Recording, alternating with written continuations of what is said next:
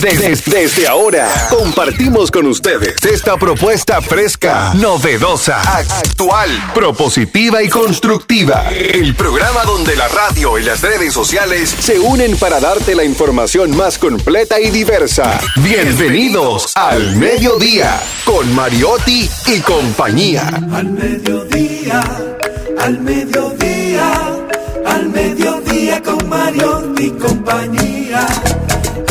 Mediodía, al mediodía, al mediodía con Mariotti y compañía.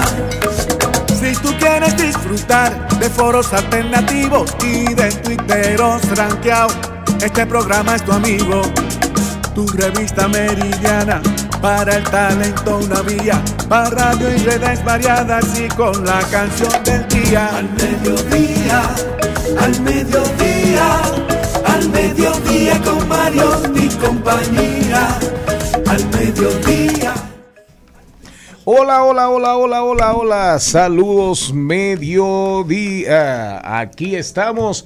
Hoy 28 de diciembre, 28 de diciembre. Sí, señor, camino al 31 y si llega el 31 de diciembre, eh, esperamos que llegue el primero de enero y estar vivos para verlo, ¿verdad? Para verlo. Aquí estamos, diversidad divertida, información sin sufrición. Radio y redes, redes y radio, radio responsable. Somos una sociedad radial responsable. Rumba 98.5 en su carro, en, el radio de su casa, en su teléfono móvil. Rumba 985 FM, Rumba FM en vivo. Y pueden vernos en YouTube perfectamente, pueden vernos en las redes de RCC Media, de Radio Cadena Comercial. En las noches, en Spotify, pueden escuchar el programa entero, entero, enterito. Y nuestras plataformas, estamos en todas, TikTok, eh, Facebook, YouTube, Instagram, en todas. Ahí están en nuestras cuentas, arroba al mediodía radio. Hoy es día, hoy es día de los santos, de los santos inocentes. Sí, señor. ¿Y saben ustedes una cosa? ¿Por qué se conmemora el Día de los Santos Inocentes? ¿Por qué? Porque salieron a matar a todos los niños menores de un mes eh, cuando nació Jesucristo, porque era el rey de reyes, y Herodes mandó a matar a todos los niños. En honor a ellos se hace el día de hoy. Y el sacerdote en la iglesia el día de hoy se viste de rojo, como lo manda la tradición, por los mártires. Santos Inocentes, el Día de los Mártires, un día instituido por la Iglesia Católica, Herodes I, ante el anuncio de que vendría el Rey de Reyes, el Mesías, Jesús, el Cristo, mandó a matar a todos los primogénitos en, allá en Palestina, Israel, eh, Judea.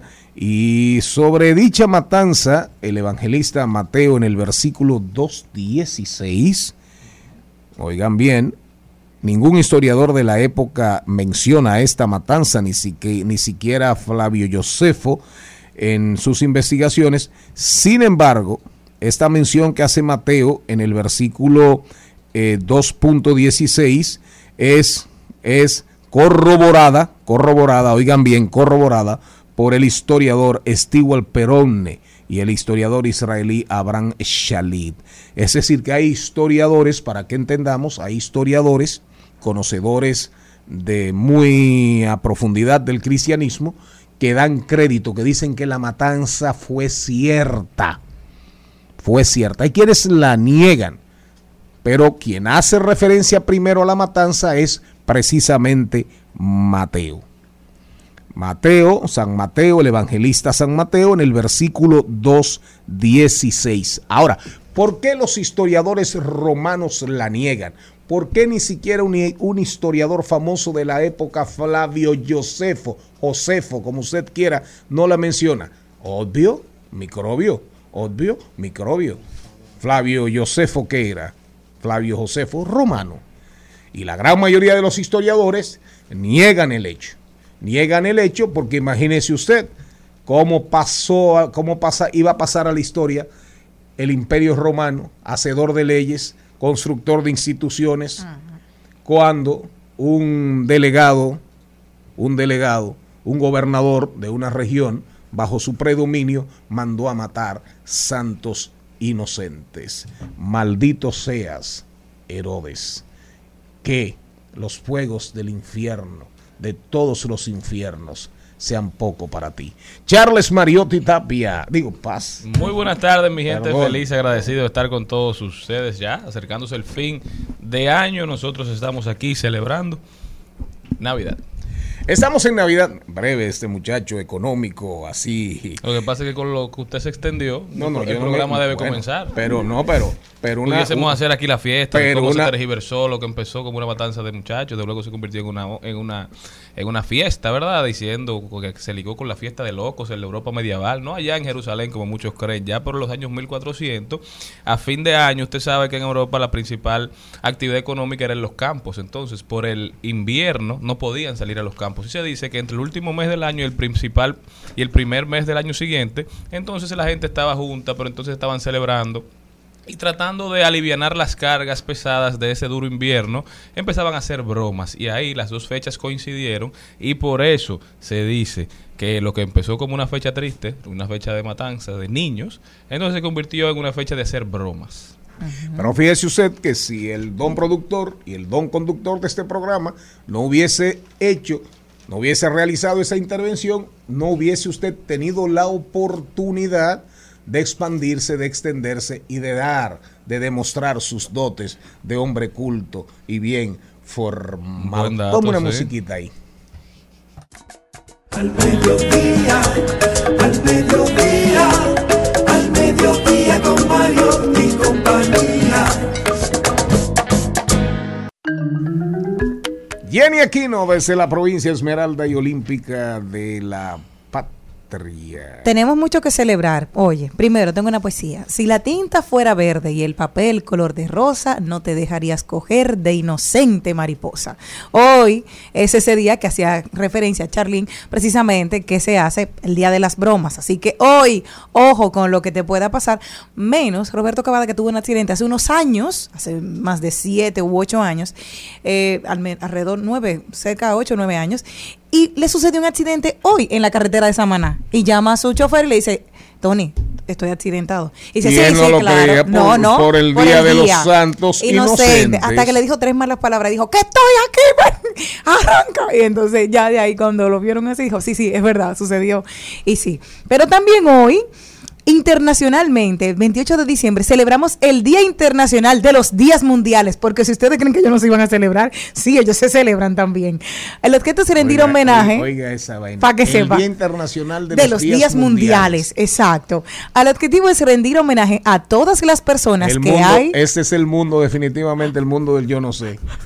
de- de- De verdad, cuando uno escucha cosas así, del reconocimiento. concluye más acentuadamente y más firmemente en que estamos en el mundo del yo no sé. Siga. y estamos, bueno, en el, en el estar presente, porque yo me tengo que reconocer, claro. Entonces, el objetivo de este día es reconocer y rendir homenaje a todas las personas que hay detrás de los días internacionales y mundiales, los organismos que los declaran, las entidades asocia- eh, asociaciones y marcas que los proponen, los periodistas y redactores que los dan a conocer. Y recuerden, digo, recuerden no la información que queremos ofrecer antes de hablar del guion de este día. Pochi Familia y su Cocobán cumplen 35 años. Pochi Familia que se atrevió a convocar al Estadio Olímpico cuando no habían redes, cuando las redes sociales eh, apenas balbuceaban, allá por los 95, 96, eh, más o menos, hace 25 años, se atrevió más o menos ahí, no tengo la fecha exacta, pero más o menos ya en esos tiempos el- la internet existía, pero como lo conocemos hoy y las conocemos hoy jamás jamás en la vida. Y no creo que nadie se imaginara en aquellos tiempos, cuando apareció la internet y los correos, y usted escribía y tenía comunicación, una empresa estaba en red y se comunicaba todo el mundo a través de ahí, se trabajaba, memorándum, circulares, en fin, nadie se imaginaba que íbamos a estar como estamos hoy.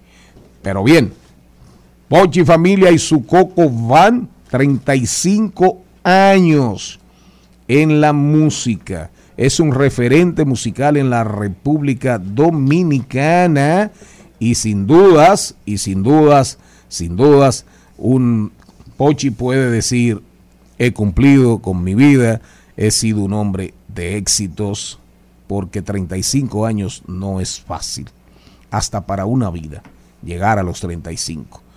Esta noche, el, esta noche en el Teatro La Fiesta del Hotel Jaragua es el espectáculo. Es el espectáculo desde las 9 de la noche y la producción, la producción estará a cargo de la super, super estrella de la producción dominicana, de la producción televisiva, la producción de espectáculos, Edilenia Taktuk.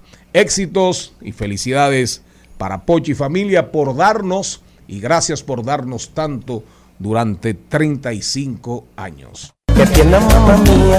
Ay, qué chula, queda la faldita. Mamacita. Ay, la. Ay, mamacita. Mira, Hoy vamos a hablar con Isabela Barretón, las 10 mejores películas del 2022, según Isabela.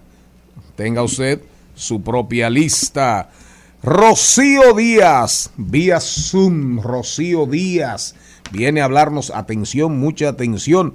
Rocío nos va a hacer un análisis en más o menos en esta línea. ¿Qué podemos esperar de la tecnología para el 2023? Oigan bien. El libro que recomendamos, atención padres, atención jóvenes, todo lo que sé sobre el amor. Todo lo que sé sobre el amor. Es una historia autobiográfica de la periodista Dolly Alderton que lleva ya más de medio millón de lectores y es un gran fenómeno en los últimos años. En los últimos años lleva más de medio millón de ejemplares vendidos. Todo lo que sé sobre el amor. Reiteramos, atención jóvenes, atención padres.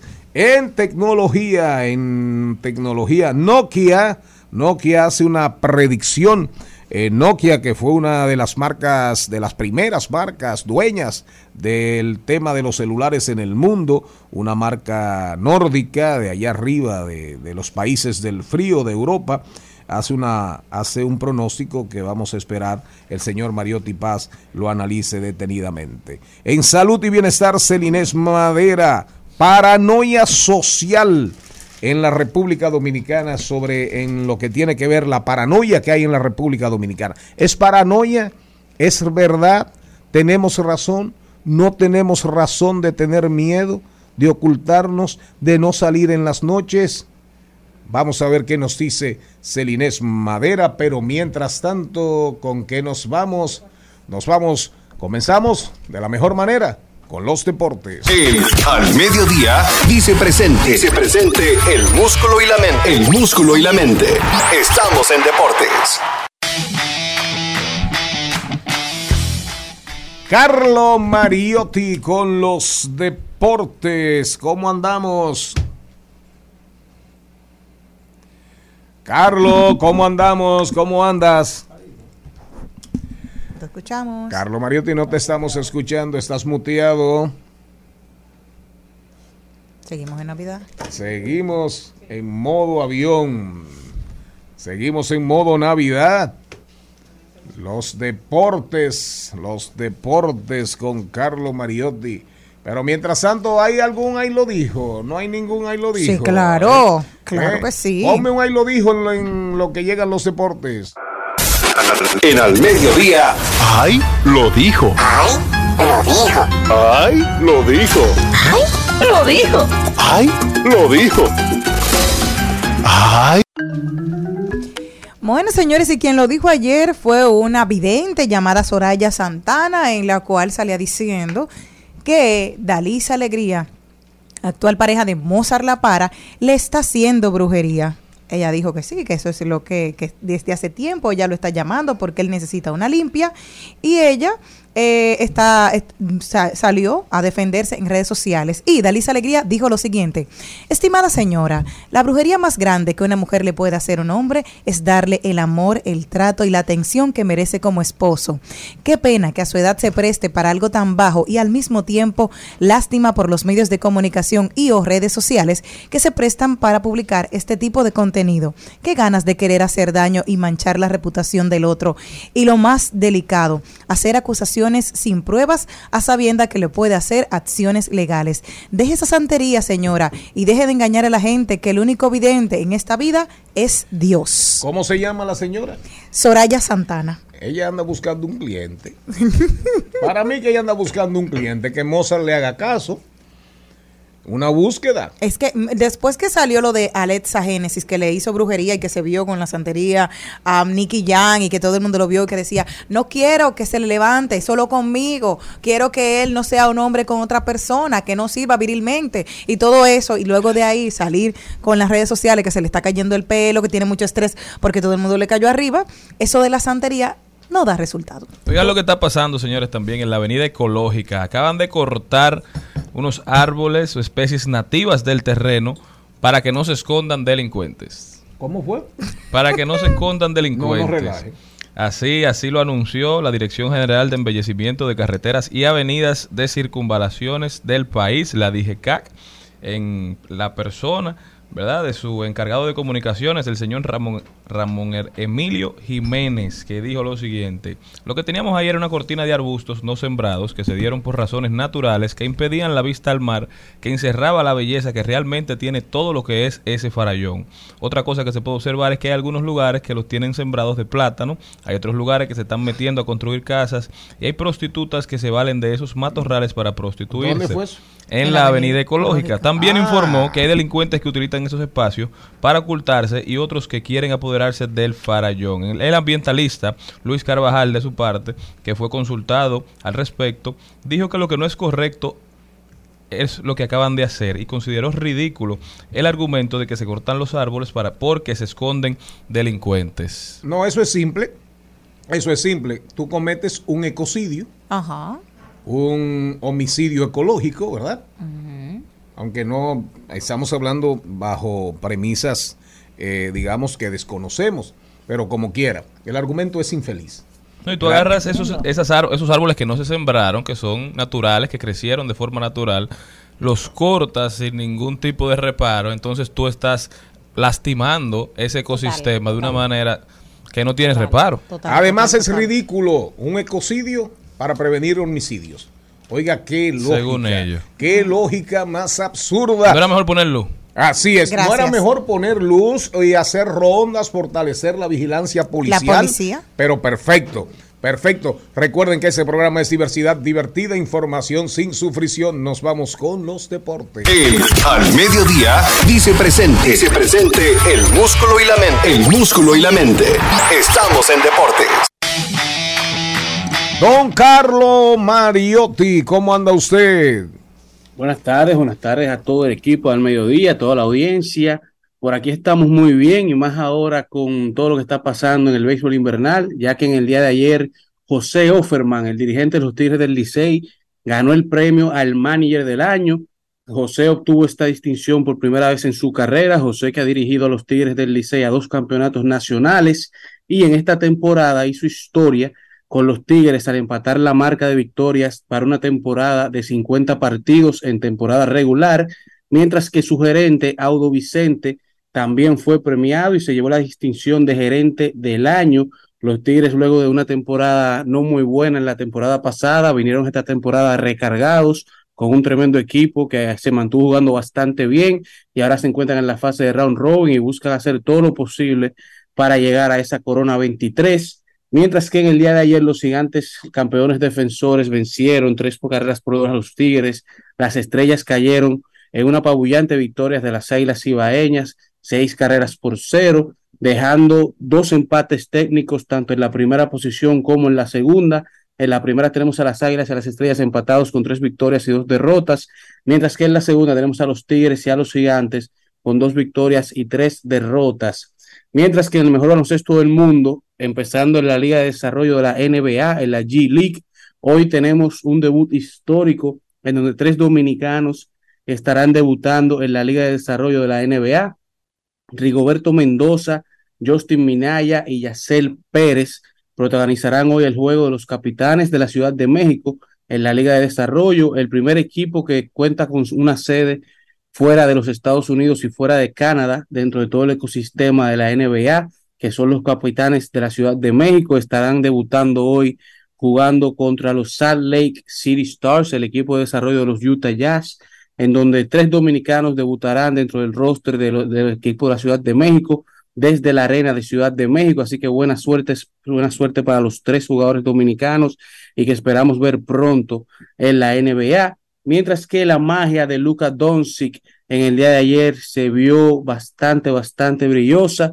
Luka Doncic hace historia en el enfrentamiento de Dallas contra los New York Knicks, en donde terminó el partido con la primera triple docena de 60 puntos y 20 rebotes o más, con 10 asistencias en una victoria de tiempo extra contra los New York Knicks de 126 por 121, el primer triple doble de más de 20 rebotes y 60 puntos en la historia de la NBA, un juego que fue milagroso para los Dallas Mavericks, que hicieron historia eh, con una victoria en los últimos 30 segundos, en donde venían con un déficit de más de 9 puntos, un luego, luego juego milagroso que hasta la fecha ningún equipo de la NBA había logrado esto. Marcaban cero victorias y 13.885 derrotas en este tipo de situación, en donde en las últimas 20 temporadas un equipo llegaba con un déficit de 9 puntos o más, con, tan solo 35 segundos o menos en el marcador y lograba, logra terminar con la victoria. Es la primera vez que pasa en la NBA.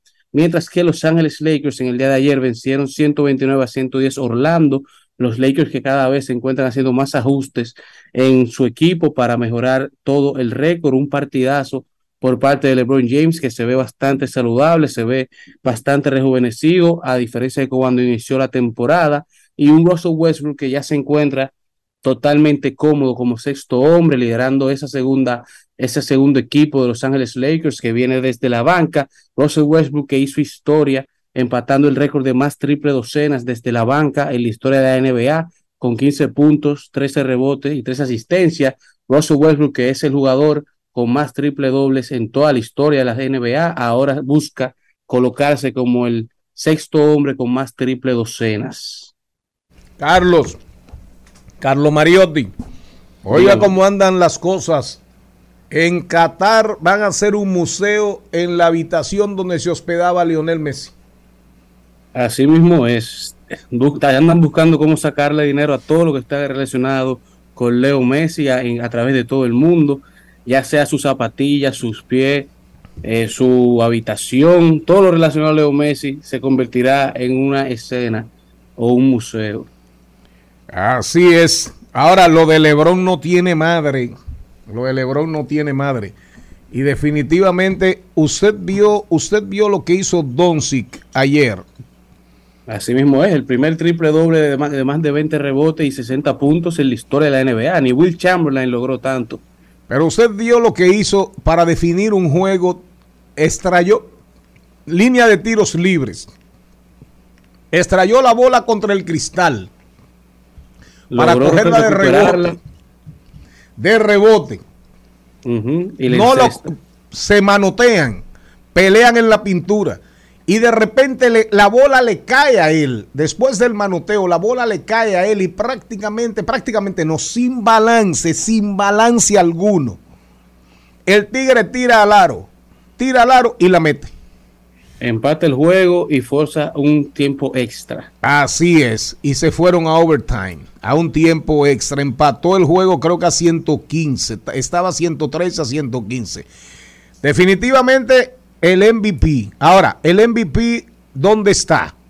Porque en Bill, en Bill, Filadelfia perdió ayer, creo que de Indiana. Filadelfia perdió ayer, pero en Bill metió 48 puntos. Así está teniendo una tremenda temporada Joel Embiid, pero actualmente en la batalla real para el MVP se encuentra entre Luka Doncic y Jason Tatum. Jason Tatum que se, se encuentra actualmente con Boston y Boston es actualmente el mejor equipo ofensivo de la NBA. Ganó ayer, ganó ayer. Así es, los Pelícanos tienen el mejor récord defensivo y Boston tiene el mejor récord ofensivo. Por lo que la batalla actual para el MVP está entre Luka y Jason y muy de cerca están Embiid, Giannis y Jokic. Así es, los para mí los cinco mejores jugadores de la NBA, eh, Tatum, eh, Doncic, eh, Jokic, eh, Embiid de Filadelfia y el griego Antetokounmpo de los Milwaukee Bucks. Gracias a Carlo Mariotti por estar con nosotros en los deportes. Al mediodía, con Mariotti, con Mariotti y compañía. Seguimos, seguimos, seguimos con Al Mediodía, con Mariotti y compañía.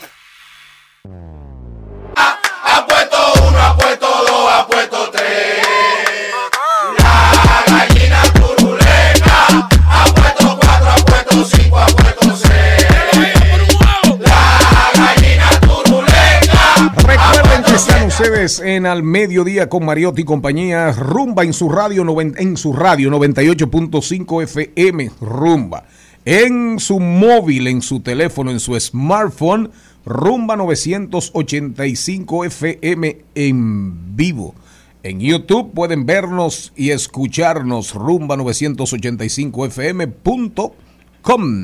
Nuestras redes, arroba al mediodía radio. Agréguenos.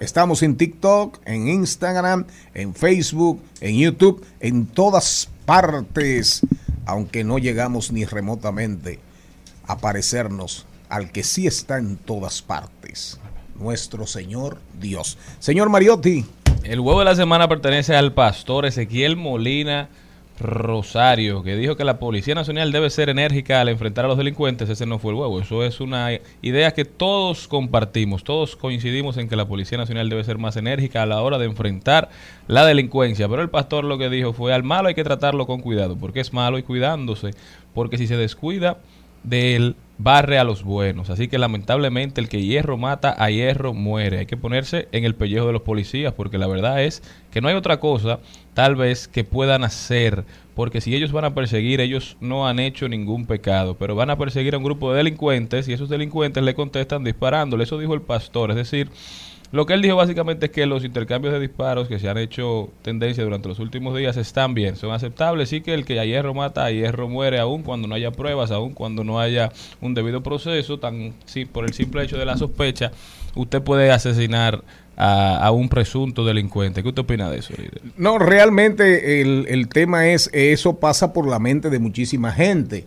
En estos tiempos en que los autócratas están de moda, eh, las tres P's, eh, polarización, eh, posverdad y populismo, cuando usted en países donde la delincuencia tiene mucho peso y hay tanto temor social, tanto, tanta, digamos, eh, incertidumbre en el plano de la ciudadanía, temores, miedos, realmente la gente cuando matan delincuentes hay quien hay quien hay, hay quien aplaude. No, no, según las encuestas de redes sociales, más del 90% de la población está de acuerdo con los Sí, intercambios. sí, maten, maten, maten, maten, pero así no se construye un Estado de Derecho.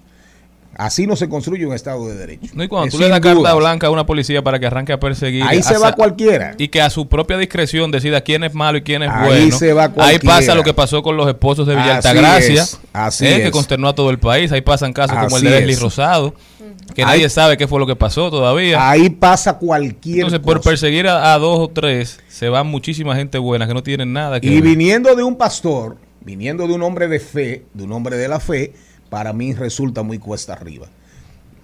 Eh, en nuestro caso, aquí somos, soy el don conductor, el don productor, ¿verdad? El don poeta, el don locutor.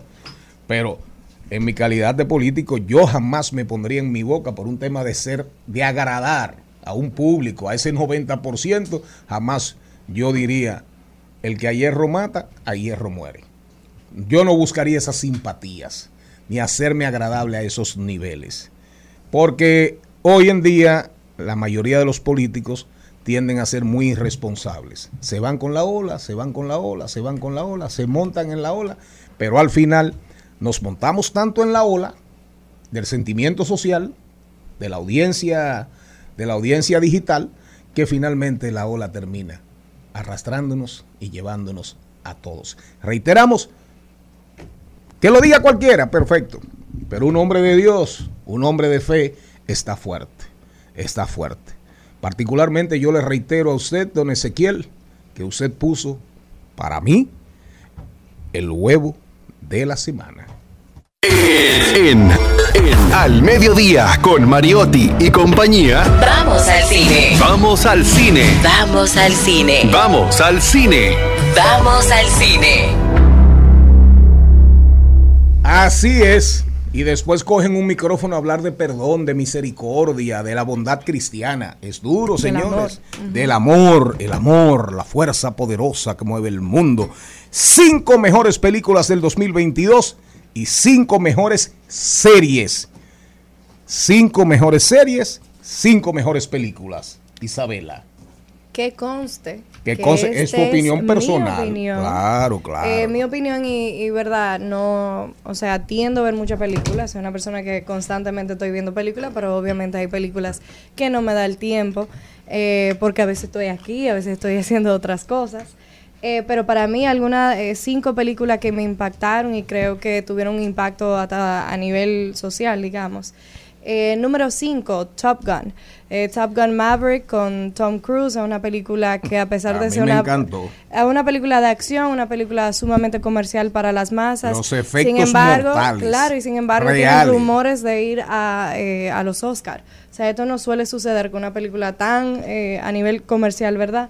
Eh, tenga tanta eh, acogida y una recepción tan grande. Y una secuela. 30. Exacto, y una secuela de años después, o sea, y conociendo un elenco totalmente nuevo, además, eh, creo que manejaron sumamente bien eh, la historia, el guion y sobre todo una película que dio mucho gusto ver en el cine. A mí me dieron ganas de verla una y dos y tres veces en el cine porque es toda una experiencia cinematográfica. A nivel, eh, bueno, ya cuarto, eh, nos vamos al cine español. Eh, a mí me encantó Competencia Oficial con Penélope Cruz, Antonio Banderas y Oscar Martínez. Es una manera jocosa de ver el proceso eh, de los actores y los directores. Entonces, obviamente yo eh, tenía cierta simpatía eh, por la historia, pero creo que cualquier persona que sea amante del cine eh, puede disfrutar de ella. Es una manera interesante de ver el proceso, ¿verdad? Behind the scenes, como dicen, de hacer una película eh, totalmente original y creo que va a ser referencia para, para luego crear este tipo de contenido. Número tres, una película que para mí fue todo un espectáculo y que va a trascender en el tiempo. Creo que ahora mismo es importante, pero con los años le vamos a seguir dando, va a tener, seguir teniendo esa grandeza, es Elvis. Oh, Em, Elvis, tremenda. La mejor película que se ha hecho sobre el rey del rock. Definitivamente rock es la mejor Elvis, interpretación sin dudas. de Elvis. Sin dudas. una película que, que da gusto ver. Uno Sí, siente sí, que está en, un concierto constantemente de Elvis. Eh, no deja de ser eh, empática, eh, no deja de, tratar temas bastante fuertes eh, que le ocurrieron al verdad al rey del rock. Eh, pero total, yo creo que al final seguimos amando, seguimos amándolo y apreciando y entendiendo la grandeza de en su época y que cualquier persona que escuche su música se puede enamorar de ella. Así que para mí Elvis fue un antes y un después. Para mí esta película número dos eh, no tuvo casi ningún tipo de repercusión, digamos, porque no fue muy popular, pero creo que es una manera muy interesante, eh, muy Shakespeare, eh, es como otra versión de Hamlet y es el, nom- el hombre del norte, o The Northman, con Alexander Skarsgård, eh, que es un actor famoso. Esa no la vi. Bueno, ese está William Dafoe, está Ethan Hawke, está Ah, Nicole Kidman, está vi, Taylor. no precisamente no tuvo una distribución muy grande, fue muy limitada, pero yo creo que todo el que la vio quedó con la boca abierta. O sea, yo durante toda la película no dejaba de decir, Dios mío, qué película. Dios mío, qué película. Y obvio- yo soy amante de Shakespeare, así que tiene, vi muchas referencias eh, y a mí me encantó. Es, es mágica, es dramática, es de suspenso, creo que, que vale la pena ver. Y por último, la número uno para mí es una película que me tocó. Yo lloré en el cine, no tiendo a llorar en el cine, pero esta película me ¿En hizo serio? llorar. Sí. Lloraste. Es Everything, Everywhere, All at Once, ¿verdad? Eh, todos los lugares, todo en, eh, al mismo tiempo. Eh, para mí una película es asiática, es una película... ¿Cómo se llama? Everything, Everywhere, All at Once. Ajá, tradúceme. todo eh, en, En todo, cualquier en lugar. cualquier lugar a todo momento. Entonces es una Eso, película eso- es- asiática. eso me suena, eh, eso me suena a mí como. ¿A, a- a qué, a qué le suena a usted eso, señor Mariotti? Eh, en, en cualquier lugar. Yo la mencioné. Un arroz con huevo. como- Una broma. No, eso suena, eh, eso aventura. Bueno, tiene cierta Como hino de- aventura. de sí. Amor, eso Sí. suena a amores escondidos. No, a mí me Bueno. suena como a serenata. O sea, de, Bueno. de- de esa Oiga, serenata. Yo cantaba serenatas. Es, es ¿Verdad? bueno, es una historia de amor, pero digamos una historia de amor familiar, trata de las, eh, verdad, diferencia de las generaciones, a veces el, eh, cuando uno tiene el deseo de hacer algo y no lo hace, el y qué, y qué fuera de mí si yo hubiese tomado otro camino, es bastante filosófica, pero al mismo tiempo es comedia, es drama, eh, se dice que puede, o sea, va a ser una de las más eh, galardonadas en, en los Oscars. Es una película asiática, eh, independiente, bajo presupuesto. Sin embargo, de verdad que esta película es referencia, es una de... Solamente hay una película de esa forma. Yo tenía muchísima, muchísimos años que no veía una película y decía, wow, esta película es tan única, no sé ni siquiera a qué se me parece. Así que yo... ¿Y en qué idioma está? En inglés. Es inglés, pero tiene un elenco asiático. Casi todo asiático. Y las series, cinco series. Y cinco series. Para mí, este número cinco es un poco controversial. Yo sé que hay algunas personas que no van a coincidir conmigo, pero eh, Anillos del Poder es la serie, ¿verdad?, más, eh, más costosa de la historia. Eh, viene de la saga, ¿verdad?, de Lord of the Rings. Es como una, eh, se dice precuela, pero en formato de, de serie. A mí me, me fascinó porque primero tiene un, un personaje principal femenino totalmente eh, diferente a lo que eh, normalmente vemos. No es de amor, es totalmente de aventura, es político. A mí me encantó los efectos especiales también. Creo que es una manera interesante de ver El Señor de los Anillos. ¿Sabes que yo vi, como- te- no tenía nada que ver hace unos meses, entonces me, me puse a ver las películas del Señor de los Anillos porque las había visto, pero no necesariamente Como me había sentado a verlas. Entonces la vi para poder disfrutar de esta serie y cuando iba por el capítulo 2 la dejé de ver. Sí, la serie. Sí, la serie Por como que no me digo, hay- cautivó. Hay muchas personas que tuvo un efecto, eh, digamos, alguna persona o lo ama o la odia. Sí. En mi caso particular a mí me encantó porque, eh, como te digo, es, es muy de aventura, muy Le voy a dar otra político. oportunidad entonces. Sí, yo creo que sí, la ves tal vez. La cuarta. La cuarta es Stranger Things, que está en su temporada, en su cuarta temporada. La temporada 2 y 3 no fue la que más me encantaron, pero creo que con la cuarta se reivindica y vuelve a como su, Fue su buena. formato original. A mí me encantó. Yo, yo hice binge watch, como dicen. O sea, yo tuve que ver todo huyendo eh, porque me encantaba. Yo quería ver lo otro, quería ver el próximo y no quería que se acabara nunca. Mira, yo tengo sea, como regla no ver películas de miedo, ni de terror, ni nada que me estrese. Yo veo televisión para Ah, sí. desestresarme. Para relea- Yo también. Pero yo empecé a ver Stranger Things en el capi- en la temporada 1 y lo he, me he seguido viéndolo y de verdad que me gusta mucho. Sí, Es una eh, buena serie. Sí, es muy original también, además. Eh, número 3. Esta es una serie que era un toque de queda para todo el que la veía y es Euphoria, la segunda Ah, temporada. sí. Eh, a nivel social creo que tuvo un impacto eh, muy importante, ya sea en la vestimenta de la generación Z, ya sea en la- el tipo de música, formato cinematográfico, eh, muy, muy, digamos... eh, icónica para, para su momento y todo el que la ve yo creo que eh, No se le hace difícil Yo no he visto un capítulo de esa serie. Bueno, es, es muy interesante. Y es, una, es como Skins, no sé si tú te acuerdas de Skins, que era como británica, es como más de nuestra generación, pero generación Z ahora tiene euforia. Yo me uno a esa ola y me, y me encanta los lo temas que trata.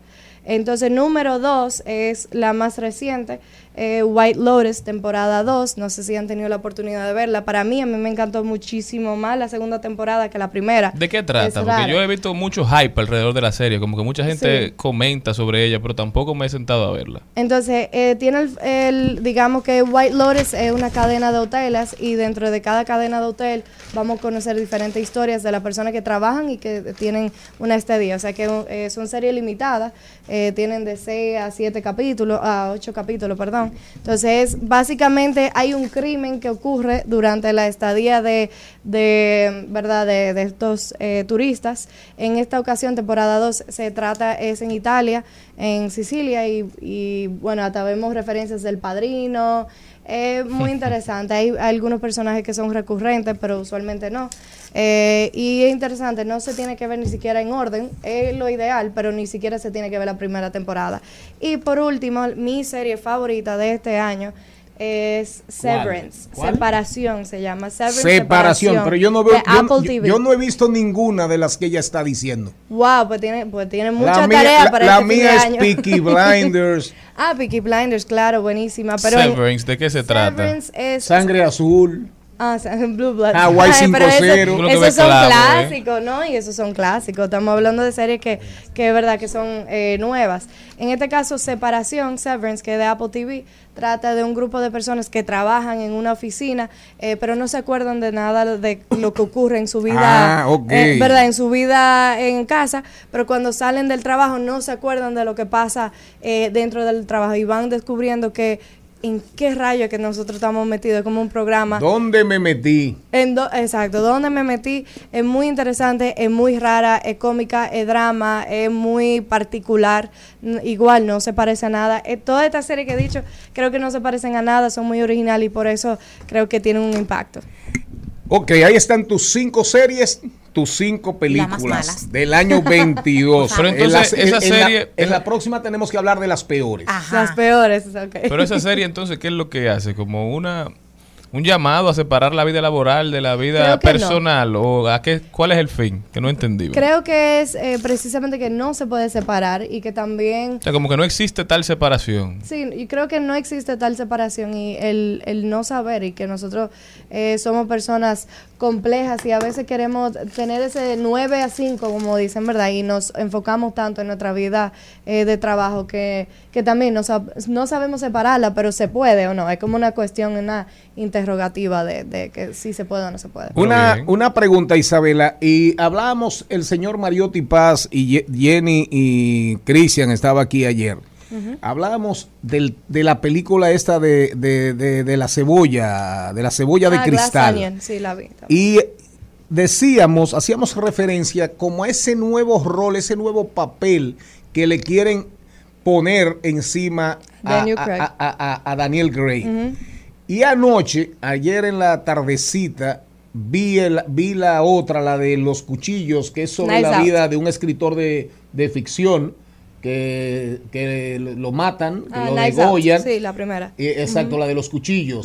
Y le deja la herencia a una muchacha de origen paraguayo. Eh, Que Ana de apellido, Armas. apellido Cabrera. ¿Cómo se llama la actriz? Ana de Armas, que fue la que hizo Marilyn Monroe. Exactamente. Muy bien. Sí, sí. Entonces, ahí vuelvo, ahí vo- volvemos a encontrarnos con Daniel Gray en el papel de Blanc, del, de- del investigador. Benoit Blanc. Claro, y, de- parece que por ahí es que va a relanzar su carrera, me Sí. imagino, porque harán una saga de, de- Sí, de- del van famoso hacer investigador. varias. Van a ser eh, varias. eh, es un personaje totalmente diferente, ¿verdad? A lo que conocemos de James Bond. Tiene hasta un acento sureño. Sí, sí, sí. Eh, es muy raro verlo a él, pero es muy cómico. Yo creo que él es eh, la esencia de esa película. Yo la vi. No, no, yo, la, yo, la, yo, la, yo la- la- la- las he visto las dos por él. Exactamente. Para mí, él es la película. Yo no tengo que ver más nada. Solamente Sin a él. es un embargo, buen actor. hay algo que han hablado de esa película, yo no la he visto, pero estaban hablando y haciendo reseña de que, fíjense que no aparecen Apple. En, en esa en esa película. Dice que los malos no Los lo malos usan no pueden. no pueden. Entonces dice que la, la, la la compañía dijo no quiero que los malos utilicen mi celular aunque aparece una Mac hacían en, en referencia en redes sociales de esa película dice siempre los buenos son los que pueden usar eh, Apple. Apple sin embargo el- los malos llevan Android Exacto. y la, con la otra, en la otra el- había otro que era como muy Así malo, decían de que cuidado con los spoilers. Había otro entonces que era muy malo y llevaba Y tenía un Samsung. eh, no, tenía un un, aparato que no vamos a decir para que la gente la vea. Pero realmente eh, le decía a, a Charles Mariotti Paz ayer, Hércules Poirot, personaje Ujú, claro, Sí. famoso Sherlock, Sherlock Sherlock Holmes, Holmes. Poirot francés, Poirot. eh, Sherlock Holmes inglés. Inglés. Entonces, ¿cuál va a ser la, la nacionalidad del señor Blanc? Porque el, el apellido es, eh, suena francés. ¿Verdad? Y es basada en Agatha Christie, o sea, una inspiración de Pero las es muy, historias de Agatha pero, Christie. eh, pero eh, eh, Poirot es de Agatha Christie. Sí. Eh, Sherlock no. No. Sherlock no. Sí. Pero tiene más un formato de Agatha Christie. Es más Agatha Es más Christie, Agatha exacto, Christie, sí, sin dudas. Hasta por el estilo así, Sí, sí, medio sarcástico, jo- jocoso, jocoso, sin dudas. Pero gracias Isabela a tus redes sociales. Isa fuera de foco. Isa, que además es cineasta, para que ustedes sepan. Isa fuera de foco. Vamos al regreso. Ahora, la próxima, lo próximo que viene es buenas noticias. En al mediodía es bueno recibir buenas noticias. Es bueno recibir buenas noticias con Mariotti y compañía. Y es que el VHD ha estado en una feria de videojuegos. ¿Saben por qué? Porque quieren enlazar con la segunda y tercera generación de la diáspora dominicana. Y eso ha trabajado para entrar y conocer y llevar y estar y estuvieron presentes en la segunda feria inversiva de la tecnología de videojuegos organizados por dominicanos en USA junto al Instituto Dominicano de, eh, del, del la Exterior Feria, la feria la feria, la segunda feria inmersiva, inmersiva de la es decir, tecnología. para sumergir, Exacto, en para meter a, a jóvenes, a personas en el mundo de los videojuegos. Conjuntamente con el Instituto Dominicano de y Dominicanas en el exterior del INDEX. Entonces ellos estuvieron buscando esos jovencitos que ya están segunda, tercera generación, que ya no tienen un vínculo tan cercano con el país, para tra- atraerlos y poder tener ese lazo de relación. Pero también a nivel mundial se está esperando para el próximo año muchos los videojuegos están, señores, eso es lo que está de moda. Recuerden que hace unos días estuvimos hablando que en Atención, España, Nintenderos. Ah, sepan que en España estaban reclutando para tener su primer, es el primer equipo en el mundo de eSport de la policía de España, española. Entonces ahora se están haciendo unas búsquedas. ¿Cuáles son los 10 videojuegos más buscados? Pues sepan que solamente tiene 1.230.000 búsquedas Howard Legacy. También Starfield tiene 540 mil búsquedas. Diablo 4, 301 mil búsquedas. Son of the Forest, 224 mil búsquedas. Baldur Gate 3 tiene 206 mil búsquedas. Forbes Pokémon, 192 mil búsquedas. Déjelo ahí de ese tamaño ya, que la mayoría de la gente no sabe lo que es eso, ni usted ni yo tampoco, más o menos. Yo no juego. Pero lo importante, lo importante es la industria de los videojuegos y del eSport. y el desarrollo, el, el fomento de, de capacidades, la construcción de capacidades de jóvenes para el desarrollo de aplicaciones, por ejemplo, para meterse, eh, entrar en el mundo de la tecnología, en el mundo del desarrollo de las aplicaciones, que es el son de las cosas que van a primar en el futuro a la hora de, de, de usted vender su fuerza laboral o vender su ingenio, su genio. Y que gracias a esta feria ya no hay distancias. Recuerden que todos pueden estar online y que se hizo simultáneamente en Microsoft Experience Center en Nueva York y conjuntamente con X, eh, no, Eco. Group de aquí de Santiago y estuvieron simultáneamente jugando ambos los dos países en un mismo lugar. Entonces se trata de acercarnos, se trata de jugar, se trata de divertirnos y encontrar ese vínculo con la República Dominicana. Pero para dime, No, no, no. perdón, pero para que usted sepa, cuando usted ve una lista de los mejores vinos, oiga bien, Ajá. cuando usted ve una lista de los mejores vinos, ¿cuántas, cuántas entidades, empresas, revistas, eh, verdugos, enólogos hay en el mundo que hacen listas de vinos? Usted dice la lista Peñín, en Wine Spectator, eh, la lista Parker, hay como cuatro, cinco, seis, seis personas o instituciones que hacen listas de los mejores vinos del mundo. Ahí se mueven muchos intereses, muchos intereses. Y a veces el mejor vino, según, según eh, el- la mayoría de la gente, no aparece en ninguna lista, porque también se mueven cosas por debajo. Así mismo es en el mundo de los videojuegos. Esa lista, quien la hace, esa lista quien la hace, es una página de una red de casinos del mundo de las apuestas. Sin embargo, no incluye en esa lista de 10, no incluye juegos súper populares, súper populares, pero ahí entramos otra vez, la guerra de los intereses. Se da en los vinos, se da en el whisky, se da en todo en la vida. Sí, Entonces, siempre hay, por ejemplo, hay listas de vinos que son más serias. Y el que conoce un poco del tema dice, yo prefiero cuando Peguín, cuando Peñín habla en España, yo me voy ahí. Pero a lo mejor la de Parker no me gusta mucho porque Parker tiende a veces a, a manipular. Por ejemplo, me voy más por Wine Spectator. Entonces, eso también pasa con el mundo de los videojuegos. Pero lo importante en el caso es Roblox. Roblox es un videojuego muy popular. ¿De qué? Eh, en estos días, un muchachito, un niño que tenía acceso a la cuenta, a la cuenta de la mamá, la quebró, la quebró, vació la cuenta apostando, jugando dinero en Roblox. Cuando la madre va a buscar su tarjeta de débito, va, entra a su cuenta en la aplicación en su teléfono, encuentra que no tiene un peso de cara a las fiestas de Año Nuevo. ¿Quién había vaciado la cuenta? Un bebé, el niño. Por eso nosotros en este programa tenemos el segmento eSport y Deportes Electrónicos con Carlo Mariotti para alertar sobre estas cosas. Diga usted, ¿no hay más nada? Gracias Jenny por esta buena noticia que nos permite hablar de hacer conciencia de un tema que hay que prestarle mucha atención. No haga a su niño un esclavo de los videojuegos para usted tener tiempo de hacer otras cosas porque eso puede resultar muy peligroso. Seguimos, seguimos, seguimos con Al Mediodía, con Mariotti y compañía. Trending, Topics. Al Mediodía, con Mariotti y compañía. Presentamos Trending Topics. Estamos de vuelta, mi gente. Muchísimas gracias por continuar con nosotros. Vamos a ver cuáles son las principales tendencias. ¿Qué tenemos, Jenny? Arrancamos con la vida del corazón y es que Mario Vargas Llosa, de 86 años, terminó su relación de 8 años con Isabel Presley, que es aquella ex esposa de Julio Iglesias, madre de Enrique Iglesias, de, de Tamara Falcó, de Ana Boyer, en fin, tuvo cinco hijos. Infórmeselo al señor Pou, que ya está libre esa señora. Esa señora tiene 71 años y comenzaron su relación cuando él tenía 78 y ella 63.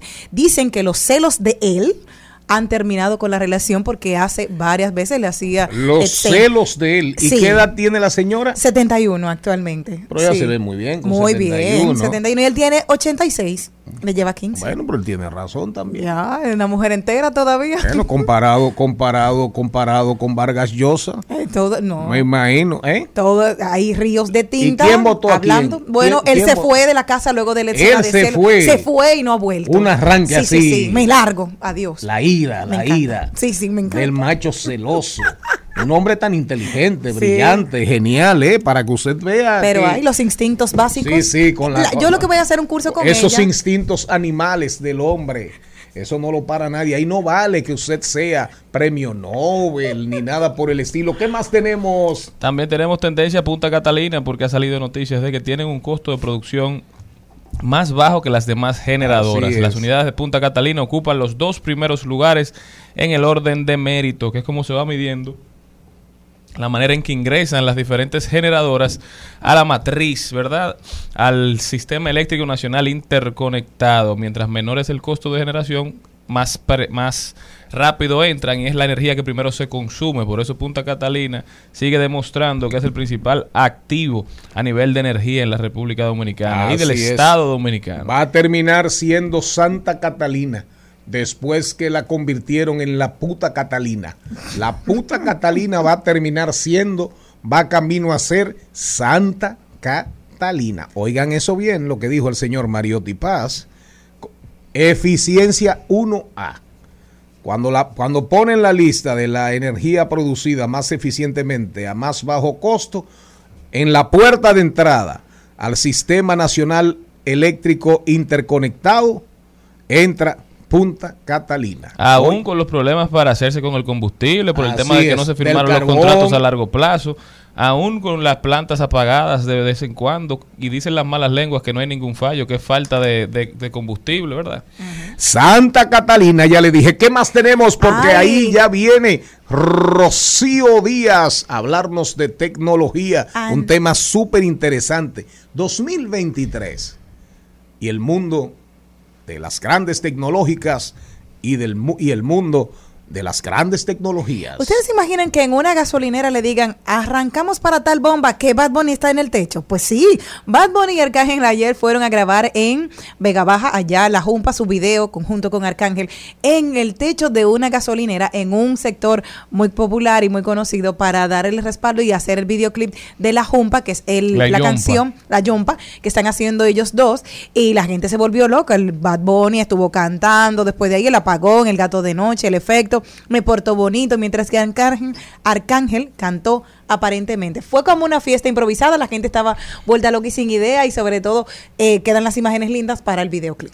Es tendencia y terminamos. Abel Martínez Durán, escogido por el periódico El Diario El Caribe. El Diario El Caribe reseña y dice que el personaje, que el hecho del año 2022 fue la escogencia de Abel Martínez como candidato, precandidato del Partido de la Liberación Dominicana para las elecciones de mayo del 2023. Una buena reseña del diario El Caribe cuando dice justamente que Abel Martínez es el personaje del año 2022. Felicidades para Abel Martínez.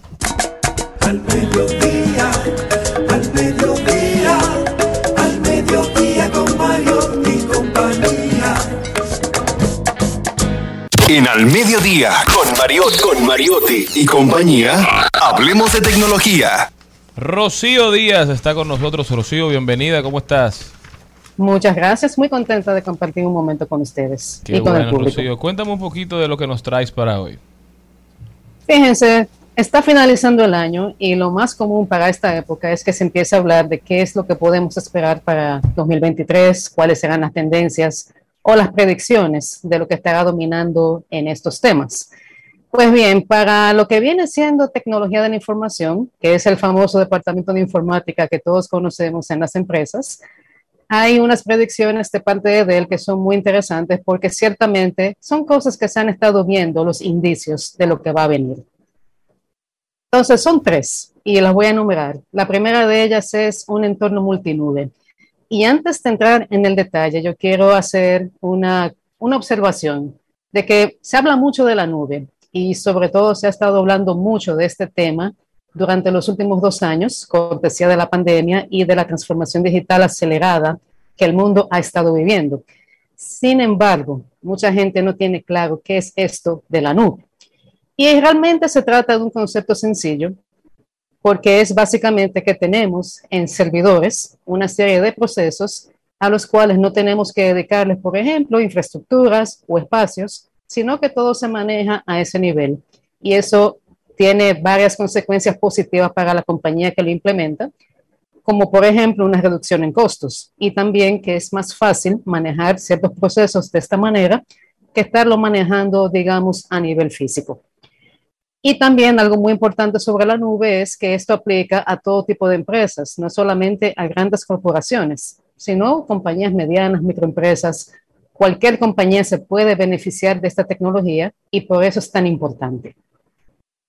Si tienen alguna pregunta que me quieran hacer, o si no, continúo con la idea de, de cuál sería la tendencia a ver en el 2023. No, no, no, preferimos, preferimos escucharte a ti porque la, la- la idea al convocarte, invitarte y gracias por correspondernos es, esto lo está diciendo el presidente de Dell, que es una empresa que compite en el mundo de, de la informática, en el mundo de la construcción de, de dispositivos digitales. Y es muy acreditada, solvente y compite, realmente compite eh, con Mac, eh, precio, calidad. Eh, por eso preferimos escucharte a ti, porque sobre todo con el tema de la nube, cuando tú hablas, él habla de la multiinversión, de no quedarse como solamente con una inversión a la hora de tú guardar tus datos en, en- en la nube. Pero él habla también de escalabilidad.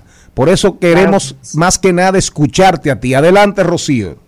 De acuerdo. Pues hago la aclaración de que quien da estas predicciones no es el presidente de Dell como tal, sino el jefe de operaciones tecnológicas de Dell, que es todavía un área mucho más específica a este tema que estamos tratando aquí. Mejor Y todavía. cierta, exacto. Y ciertamente lo de multinube lo explico. Como todo, hay muchos servicios de nube disponibles y no necesariamente uno solo va a funcionar para aquello que se está buscando en una empresa. Se está hablando desde hace un tiempo de que tiene que haber un entorno donde diferentes nubes puedan interactuar sin ningún problema, de una manera totalmente fluida, para precisamente poder satisfacer las necesidades peculiares y particulares de cada empresa. Y hay un detalle con esto que es muy curioso y tiene que ver con inversión. Cualquiera piensa que invertir en más de un servicio de nube puede ser contraproducente cuando hablo de que la nube reduce costos. Sin embargo, esto depende de cómo se mire. Cualquier persona que tenga una compañía o que haya tenido experiencia trabajando a ese nivel en una compañía, sabe que muchas veces el no tener una solución adecuada lo que hace es precisamente aumentar costos en el plazo inmediato, en el mediano o incluso en el largo plazo. Todo eso se puede reducir a tiempo si, logramos identificar qué es esa necesidad que no estamos satisfaciendo al interno de la compañía y se busca el servicio adecuado. Eso a veces hace una maravilla en términos de cómo se maneja financieramente hablando y en los resultados de productividad en el mediano y largo plazo. A eso es que se refiere con multiinversión en nube. No es solamente me quedé con esta nube porque es la que más me gusta, no. Hay que ver si realmente satisface las necesidades de la empresa.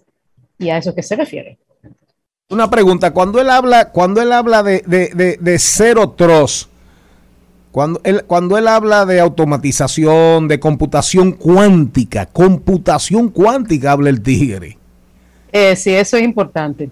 Fíjate, esas son las otras dos predicciones. Hablaste de Zero Trust, que eso viene siendo una arquitectura dentro de lo que es seguridad, donde básicamente tú no tienes ningún nivel de confianza en los procesos. Me explico. Siempre se ha dicho que la gente viene siendo como el vínculo más débil cuando estamos hablando de seguridad informática. Y ciertamente lo vemos cuando en el caso de phishing, la mayoría de los casos vienen porque una persona abrió un correo que quizás no debió abrir, no tuvo el cuidado de de ver que ese link quizás no era seguro y por ahí viene malware y vienen situaciones que pueden ser desastrosas. Zero trust o cero confianza es eso, que en ninguna parte del proceso se da por sentado que hay autorización para ejecutar, sino que todo se valida y eso es a nivel de personas, a nivel de equipos, a nivel de software, también a nivel de estructura de permisos como tal. Y lógicamente, Dell no es la única compañía que ofrece esto, pero sí es un referente y ese es el tema importante, de que estamos hablando aquí de cosas, de situaciones y de soluciones que existen a más de un nivel. Hablamos de Dell porque ellos son los que dan las predicciones en este caso, pero es importante que se sepa que hay diferentes proveedores de este tipo de soluciones y que muchas de ellas trabajan en conjunto de una manera bastante fluida, que es precisamente el principio de la multinube que ya había comentado anteriormente. Una pregunta. La... Sí, continúa. Una pregunta, Rocío. Entonces, en términos prácticos, aunque tú lo has explicado, pero de, de manera magistral, pero es un tema que, que, mucha gente, aunque usan la tecnología, tienen un teléfono inteligente, tienen una PC, tienen un, una laptop, una tablet, al final son temas de, de, de envergadura técnica, de calado técnico. Ahora, para las empresas en términos reales, la multinube, la diversificación de la nube va a tener costos adicionales. ¿Qué va a significar en términos de la seguridad de la información? Sobre todo, digamos, a partir del concepto Zero Trust, cero confianza. Precisamente, ese, ese es el tema que se estaba explicando al principio con lo de la multinube aparentemente, si yo, por ejemplo, tengo más de un servicio de nube contratado, eso puede leerse como que estoy haciendo un gasto doble. Pero realmente hay que analizar las cosas a nivel estratégico y a nivel también de ejecución. No siempre, por yo tener una solución, digamos, económica, yo voy a tener el resultado esperado. Quizás eso me puede salir más caro en el largo plazo lo vemos desde el punto de vista de que no necesariamente un solo servicio va a ser suficiente para las necesidades de la empresa donde yo estoy.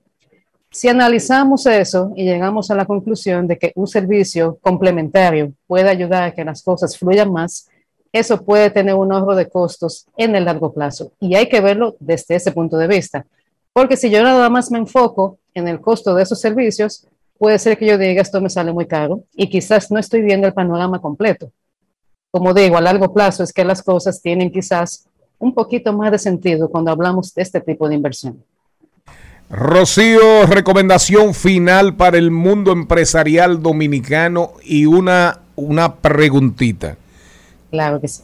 La recomendación final para el mundo empresarial dominicano, para, nos, para nosotros, para todos, porque de alguna hay muchísimos individuos, eh, influencers, eh, que, que, que, mandan sus cosas, que contratan servicios de, de nube para guardar información. Ahora, ¿cómo tú ves el tema de las grandes empresas tecnológicas de cara a los reguladores en el mundo de los grandes mercados? ¿Van a sufrir más golpes? ¿Van a seguir perdiendo, dejando de ganar más dinero? ¿Cómo tú ves las Big Tech en el 2023? Primero vamos con la recomendación y luego voy a responder la pregunta. La recomendación que yo le hago a cualquier empresa, independientemente del tamaño o del, o del área donde se maneje, es hay que prestarle atención a la ciberseguridad. Lamentablemente, en países como el nuestro, tenemos la mala costumbre de que no le hacemos tanto caso a ese tipo de, de situaciones de malware o de problemas de ciberseguridad. Y al final eso puede salir muy caro, porque por esa vía se pueden robar no solamente datos, sino información sensible y se puede hacer daño a la reputación de la compañía. Todo eso se puede evitar haciendo la inversión correspondiente y una inversión que sea sensata en soluciones que tengan que ver precisamente con esa protección a ese nivel de la seguridad.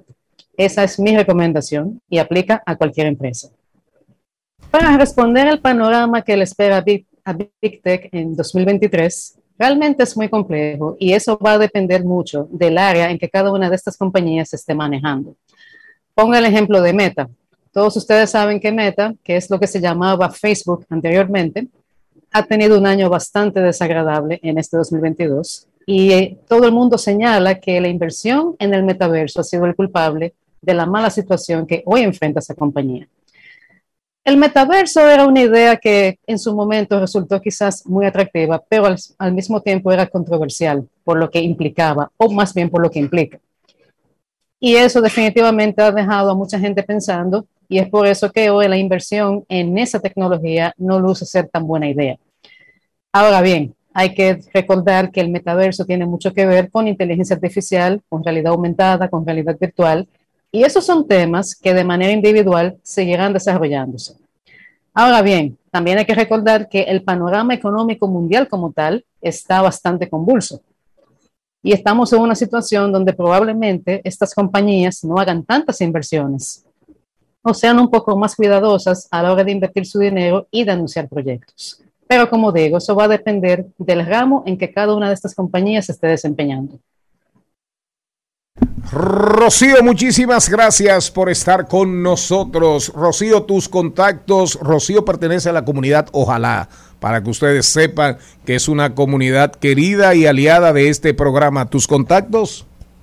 Es correcto, en ojalá.do pueden leerme y también en viatec.do y en las redes sociales de ambos proyectos. Rocío, se te estima y se te quiere. Brillante. Rocío Díaz. Un abrazo. Igual para ustedes y muchas gracias.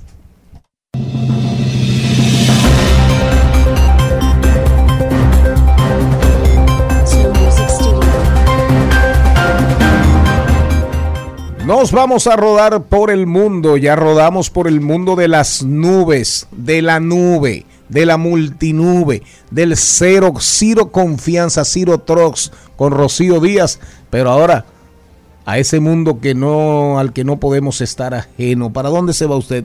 Vámonos para Rusia. Ustedes saben que toda acción tiene una reacción. Ya empieza Rusia a reaccionar ante las sanciones que se han impuesto contra su mercado energético y han dicho que va a prohibir las exportaciones de petróleo a los países que han fijado un tope al precio del combustible ruso, según un decreto. Esto ha dicho Vladimir Putin a raíz de las sanciones que presentaron el G7 y Australia que estaban presionando a Rusia, poniendo un tope al precio del crudo que, y que le iban a comprar tratando de hacerle daño a sus finanzas. Esto también a raíz de, de los pedidos de Estados Unidos de que los países europeos, sus socios en Europa, empiecen a controlar un poquito todo el dinero que está ingresando a Rusia, que se está financiando básicamente con las ventas de petróleo. Y Rusia ha dicho, bueno, si ustedes nos van a poner un tope, ustedes como compradores, pues nosotros lo que vamos a hacer es no venderles. Y pueden hacer esto porque países como la India, países como China, han dicho que al precio que les vendan, a ese precio van a comprar, porque ellos en este invierno lo que necesitan es petróleo, ya venga de Rusia, venga de, de Croacia, quien sea que lo Así tenga, es. ellos se lo van a comprar al precio que se lo pongan. Petróleo y gas. El que tenga petróleo y gas, ellos lo van a comprar. Y por ahí anda Venezuela. Ahí anda Venezuela y PDVSA allá. Y por ahí anda, ¿cómo se llama la empresa venezolana? La que ya puede, la que volvió a Estados Unidos, que va a volver. ¿Cómo se llama? La que Biden, Biden, eh, eh, la Chevron ya tiene acuerdos, tiene acuerdos con Venezuela y poco a poco le están abriendo, le están abriendo ventanillas ahí a, a Maduro y por otro lado la oposición venezolana sigue sin una sola voz, dividida y fragmentada. ¿Para dónde se va usted? Me voy para San Salvador. El Salvador Bukele aumenta su aprobación tras lucha contra las pandillas y es que nueve meses después llevan que llevan los salvadoreños en este estado de excepción perenne que fue decretado en marzo por el presidente Nayib Bukele como instrumento legal para poder ejecutar una política de mano dura contra las pandillas pese a la disminución de las cifras de crímenes diarios en El Salvador. La persecución contra las bandas criminales ha sido duramente criticada por la falta de garantía de los derechos humanos. Bukele, Bukele, Bukele. Vamos Eh, a quedarnos aquí en el patio, señores, donde el personal del censo todavía desesperadamente pide que se le pague. La ONE, de su parte, ha asegurado que los pagos caerán antes de terminar el año. Cabe recordar que el censo como tal ha sido catalogado como un fracaso. No se sabe cuándo saldrán los resultados, pero se supone que a todos los empadronadores y supervisores se les iba a pagar tan pronto terminaran sus labores. La dieta se le iba a dar antes de salir a la calle. Así Nada es. de eso se cumplió. Entonces teníamos mucha gente con tablets dañadas, sin saber usar las tablets, porque hubo una renuncia de más de 15 mil empadronadores en tan solo 10 días de- después que empezó el censo. Hubo que alargarlo. De verdad que, que esperemos que la no, no, un rinda un, informe a cabalidad. Sincero, sincero, sincero. de qué fue lo que pasó. Porque fueron más de 3 mil millones de pesos que se invirtieron en hacer este censo. aparentemente ahí ese dinero se va a esfumar porque los resultados con todos estos problemas no van a ser confiables. Y un censo es clave para un país planificar, definir, configurar, articular políticas públicas que mejoren la calidad de vida de la gente y que conlleven más bienestar para la gente. Definitivamente, definitivamente, lamentablemente, no saben ni contar.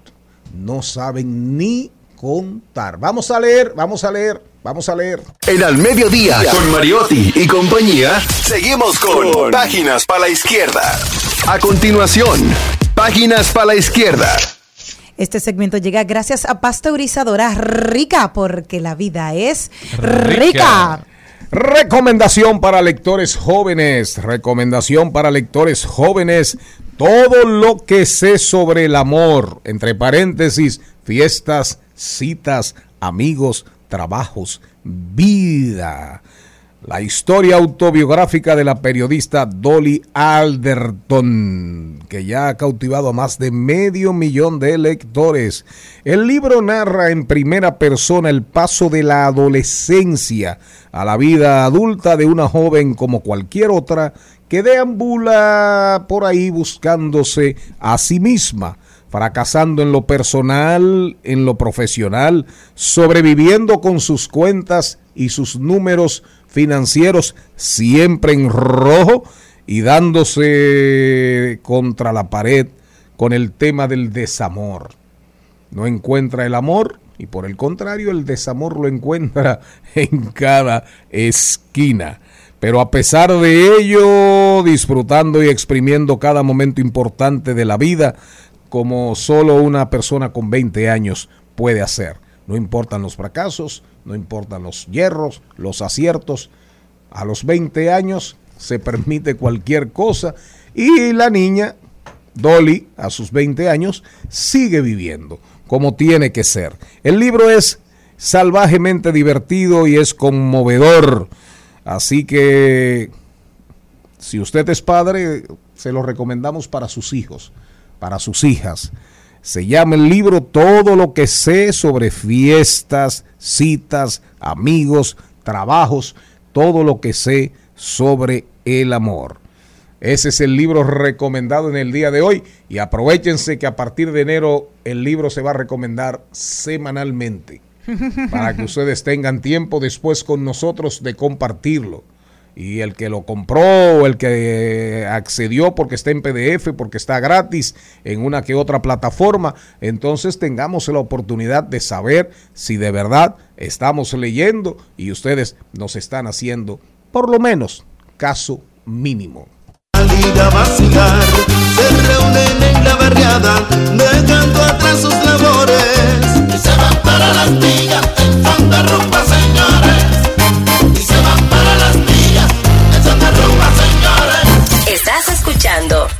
Mediodía con Mariotti y compañía. Seguimos, seguimos, seguimos con Al Mediodía, con Mariotti y compañía.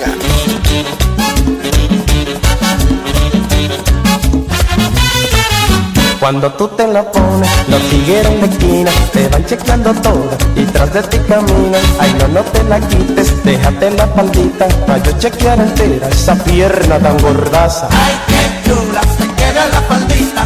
Ay, qué chula, te queda mamacita. Ay, qué chula, te queda la faldita.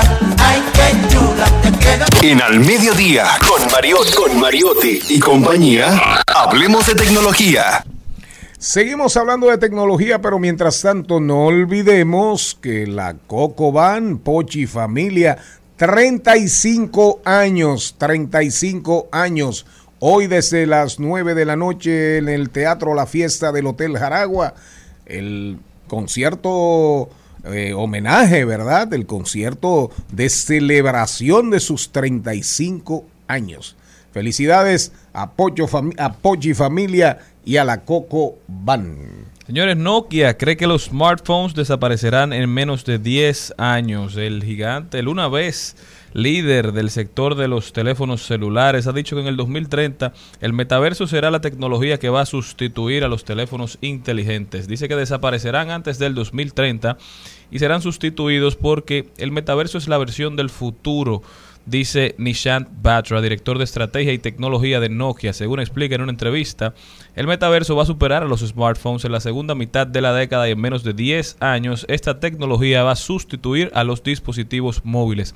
De acuerdo con el ejecutivo de Nokia, a los smartphones le quedan pocos años de vida antes de ser sustituidos por el metaverso. Según Batra, el metaverso se va a convertir en la tecnología que lo consumirá todo y se convertirá en el principal método de comunicación. Nuestra creencia es que este dispositivo será superado por una experiencia de metaverso en la segunda mitad de la década. Así lo ha dicho este caballero. ¿Qué usted opina de eso? Eh, muy atrevida, muy atrevida.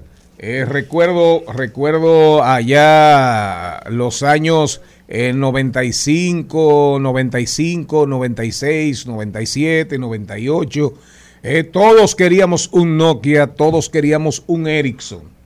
Así como hoy, así como hoy todo el mundo quiere un iPhone, el, el, el 10, el 11, el 12, el quinceañero, ahora estamos en el de 14 años, eh, en algún momento habrá un mayor de edad, eh, 21 años, es como el whisky, como los whiskies, eh, 12, 15, 16, 18, 21, 23, 26, 25 ediciones especiales. Bueno, Nokia llegó a ser Nokia llegó a ser un monstruo tecnológicamente hablando. No, Nokia llegó a tener más del 90% del mercado de los es. celulares. No había otra Así marca. Sanyo, Ericsson, Sony, Ericsson. Motorola, todas competían con Nokia.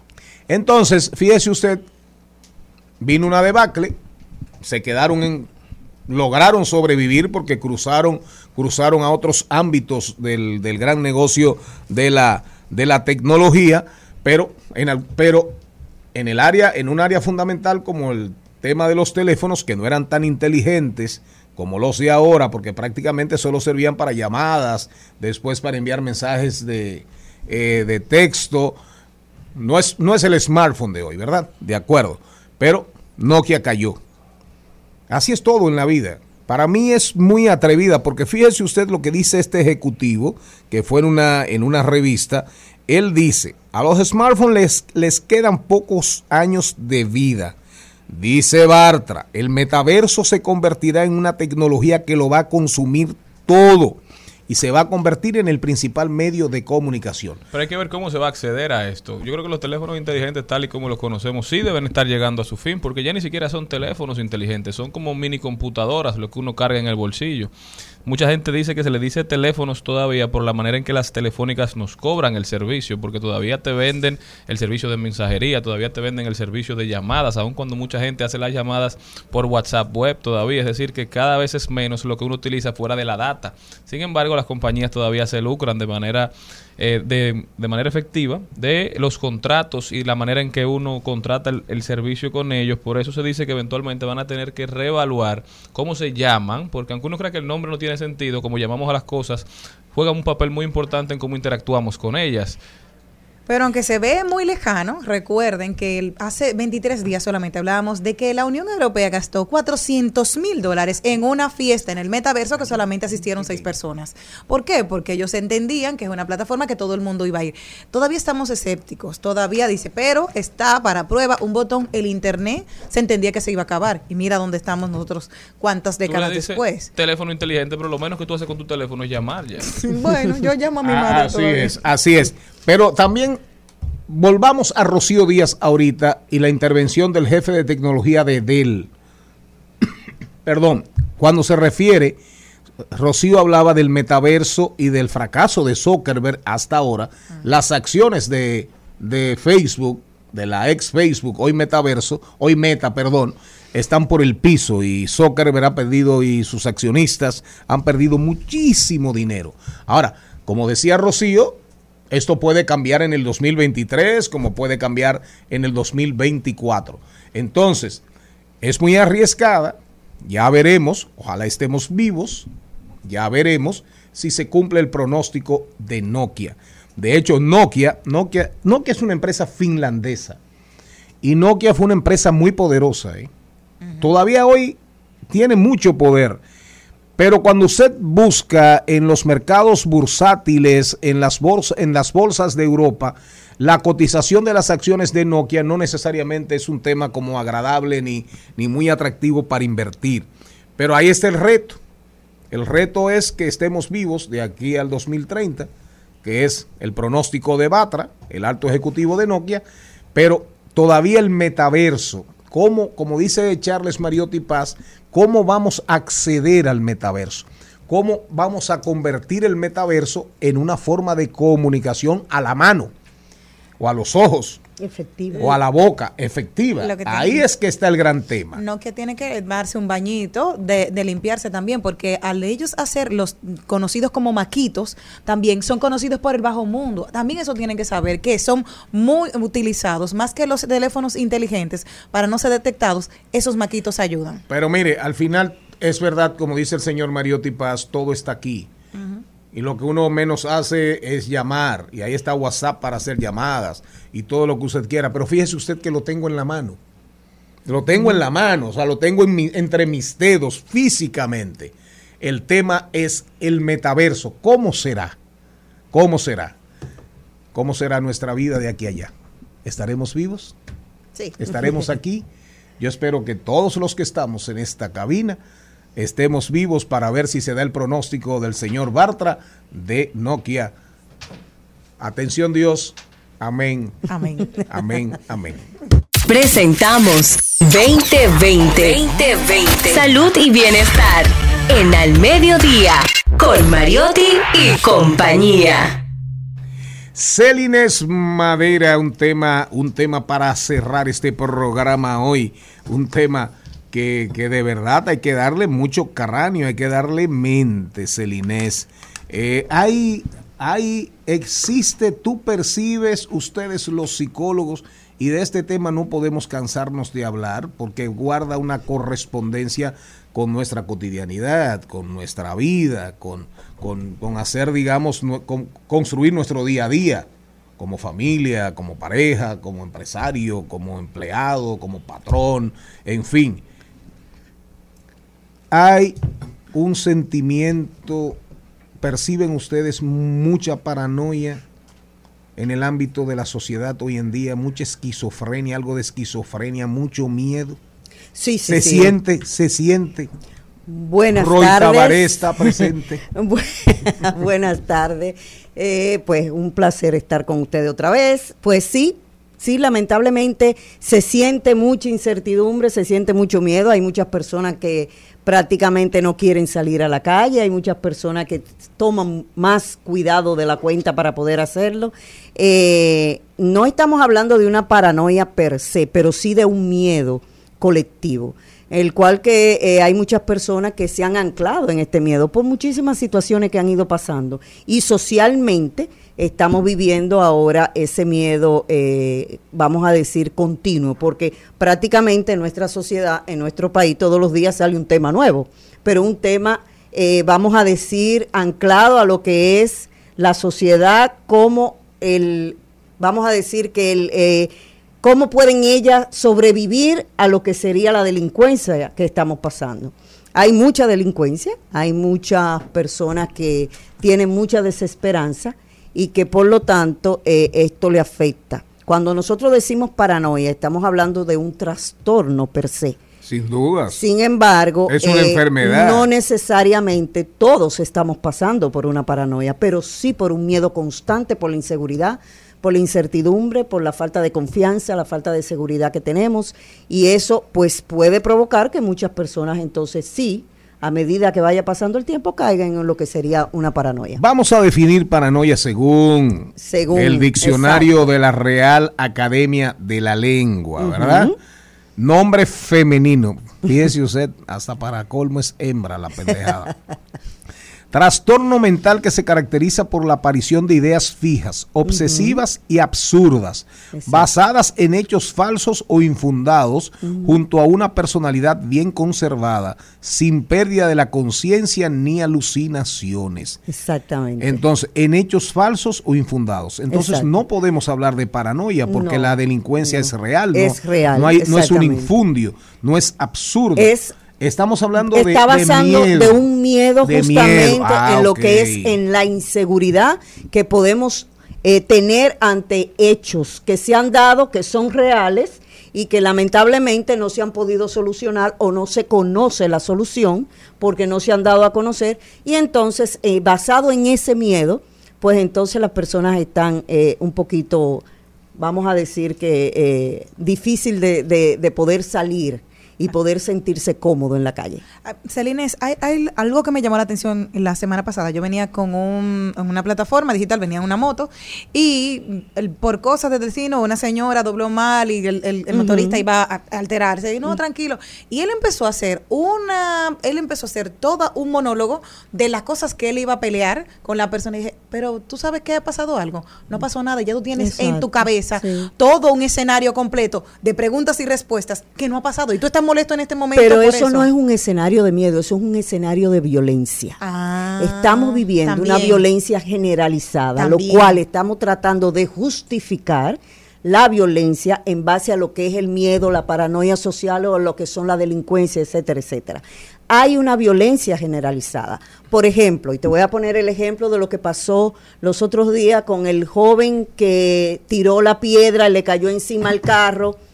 ¿Qué dijeron? Al principio dijeron que era un enfermo mental que había hecho la agresión, ¿verdad? Sin embargo, es bueno que se sepa que ser indigente no significa ser enfermo mental. Así Claro. es. Por otro lado, ser un enfermo mental no significa que va a tirar piedra. ni significa Ni- ser un indigente. Ni significa Hay ser un indigentes indigente. más cuerdos que nosotros. Exactamente, o sea, una cosa, un enfermo mental sí puede ser indigente, Claro. pero un indigente no tiene que ser necesariamente un enfermo mental. Así Ahí es. hay una condición eh, socioeconómica que no le permite a esa persona tener una calidad de vida al indigente en este caso, pero no necesariamente es un enfermo. Se quiso justificar la violencia, se quiso justificar la delincuencia en base a que esa persona era un enfermo mental.